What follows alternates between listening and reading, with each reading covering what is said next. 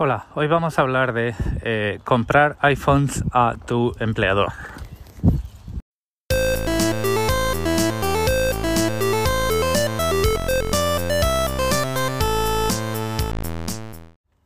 Bueno, y quien dice iPhones dice cualquier otro teléfono. Os voy a contar una pequeña historia de cómo hemos llegado a esta situación en casa, pero vamos eh, al grano diciendo que tenemos un iPhone 8 eh, ahora mismo por casa eh, que funciona perfectamente bien. La idea es la siguiente, mi mujer tiene un trabajo un tanto especial y no le dejan salir del país con eh, conexión al trabajo en el teléfono, con datos del trabajo de ningún tipo. Entonces, eh, ella estuvo hablando con el departamento de, em, de vamos, de microinformática, de eh, IT, mis amigos del service desk, pero de su trabajo, y le decía, no, pero bueno, eliminas este perfil, se eliminen estos datos y luego cuando vuelvas te lo restauramos. Problema, ¿qué es lo que fue? ¿Qué es lo que pensó ella? Estos cachondos han tardado seis meses en configurar mi teléfono con las con el Teams, el Authenticator, el perfil y todo esto. Em, eh, no quiero estar en, otra vez en la situación de no poder entrar en los sistemas del, del trabajo desde casa y tener que andar yendo a la oficina eh, cuando eh, volvamos de un viaje que vamos a hacer, ¿vale? Entonces llegó a casa y me dijo, oye, eh, necesito, y además me lo dice así, que me hizo mucha gracia, necesito un burner phone. Y yo dije, ¿cómo?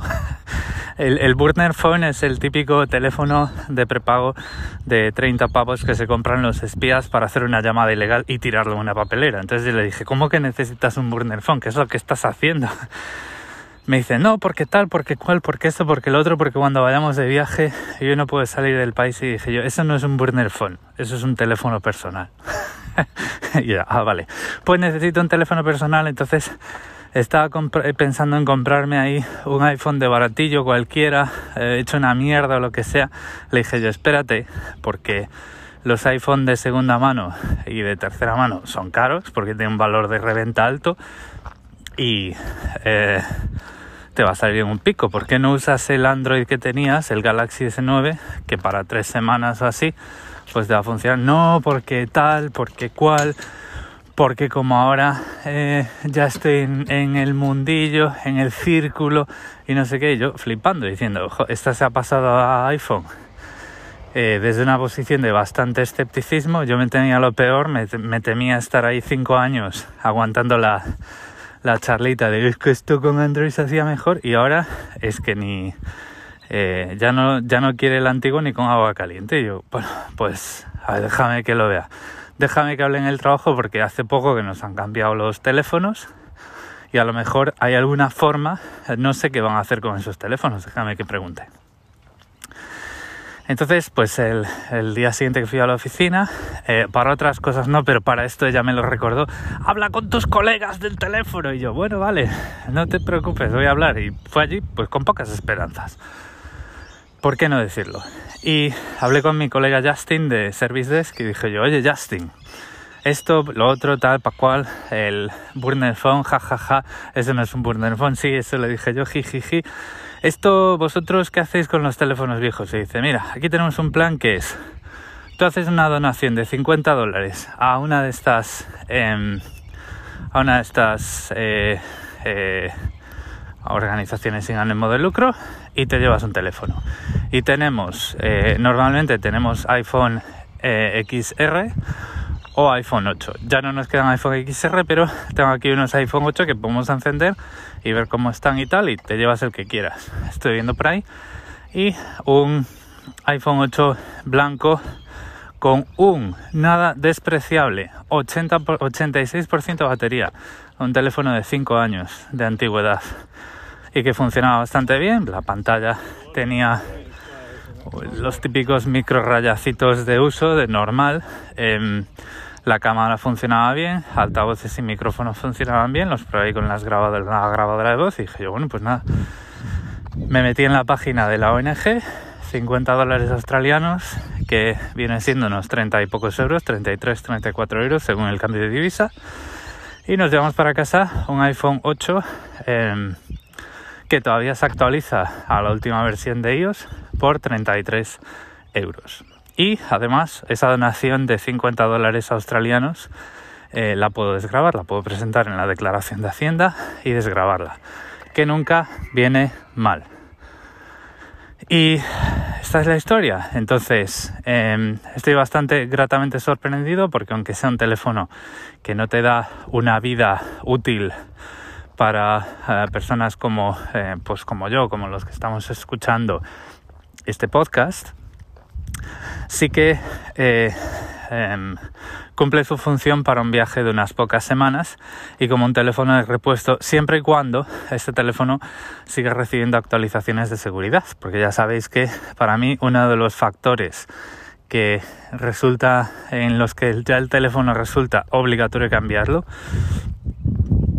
ya no solo por tu seguridad, sino por tu privacidad y la de tus contactos, es cuando no recibe actualizaciones de seguridad. Este todavía la recibe, tiene un 86% de la capacidad original de la batería, así que pues eh, eh, cumplido. Y claro, cuando tú te planteas, pues ya yo ya miro mi teléfono corporativo, que ahora mismo es un iPhone 12 normal, no es un 12 Pro, es un 12 ya lo miro con otros ojos, porque sé que si lo cuido, eh, cuanto más lo cuide, pues mejor va a estar cuando me lo cambien y cuando me lo cambien, pues ya le puedo decir a Justin, oye Justin, aquí tienes la donación de 50 pavos, me lo voy a quedar. Y así pues vas teniendo un teléfono en buen estado de repuesto o para tus hijos por un precio muy asequible, porque esa es otra. Eh, mi hija, vamos a ver, mi hija ahora mismo no tiene ni tres años, va a cumplir tres años en noviembre. Pero cuando mi hija empiece a ir al colegio, eh, yo no le voy a comprar un teléfono nuevo de ningún tipo. Entonces, eh, poder acceder a teléfonos en relativamente buen estado eh, por esos precios de 50 dólares australianos, pues está muy bien, está muy bien. Y, y además está muy bien porque incluso teléfonos que yo vaya dejando, que eso siempre es otra opción, ¿vale? Teléfonos que mi mujer o yo vayamos eh, renovando y se vayan quedando los, eh, los modelos viejos por casa. Em, para lo que te va a dar Apple, si utilizas un teléfono 5 años, lo que te va a dar por él, pues es lo mismo o menos de esa donación que tienes que hacer. Entonces, pues vas teniendo teléfonos en uso, eh, teléfonos que todavía les queda unos meses o un año de vida en términos de actualizaciones del sistema operativo y ya tienes pues ese, ese flanco familiar eh, cubierto. Integrado con tu sistema de eh, control parental y toda esta movida, que eh, eso para mí es un problema, es, es, uno de los principales problemas que le veo a futuro. dejar de utilizar no de iPhone, sino iPhone o Android, los los sistemas de Google porque pues por lo que he visto Grafino es Grafene OS, eh, sistemas de control parental, pues no, digamos que no es el caso de uso del chisme ese, ¿no? Entonces, pues ya me ha aclarado que necesitas un dispositivo sí o sí, que con la página web de iCloud no es suficiente para eh, gestionar los controles parentales, cosa que pues no es más que un subterfugio comercial de Apple porque es perfectamente posible implementar eso. Y, y bueno, pues ya, sabes que a un futuro, o bien un teléfono móvil, un tablet o un Mac, eh, si quieres quedarte en el ecosistema de control de controles parentales de iOS, eh, de, de Apple, pues vas a tener que tener.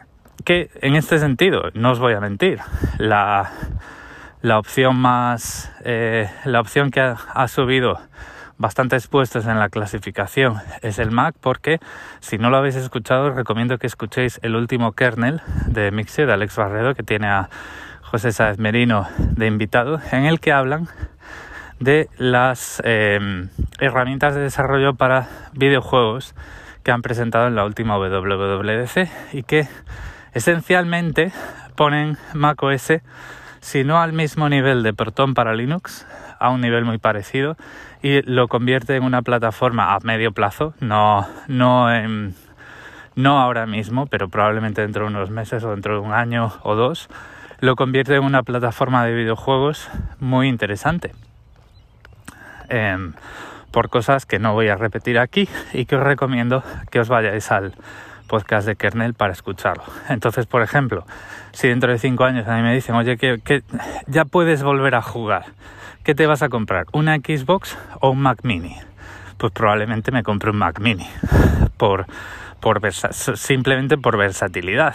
Vamos a ver, tener una cosa debajo del, de la tele con la que lo único que puedo hacer es jugar, a mí, no sé a vosotros, pero a mí me revienta. O sea, yo siempre prefiero el el esquema de jugar en un ordenador a jugar en una consola. Pero vamos a tener que esperar a ver cómo evolucionan esas herramientas de desarrollo, que ya os digo, si queréis saber más, escuchaos el kernel, el último episodio de kernel, donde pues le dan un buen repaso y hacen pues su, su ración de eh, predicciones a futuro.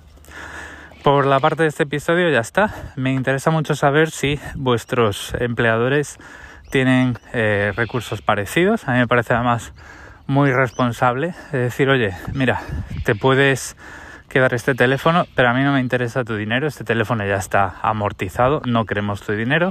Lo que nos tienes es que dar el recibo de haber hecho una donación a una de estas causas eh, que nosotros, pues como empleadores, o como empresa, apoyamos.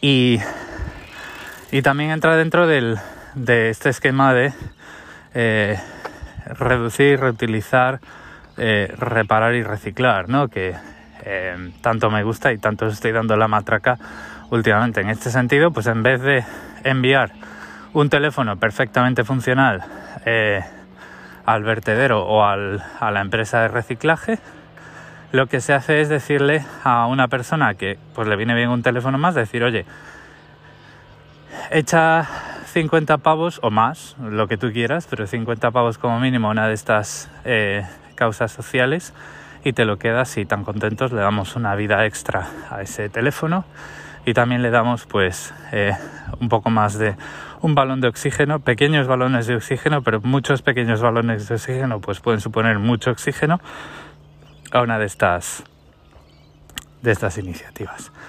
Dejadme comentarios eh, o enviadme cualquier comentario a mis medios de contacto que están en las notas del episodio. Muchas gracias por el tiempo que habéis dedicado a escucharme y nos vamos escuchando. Saludo.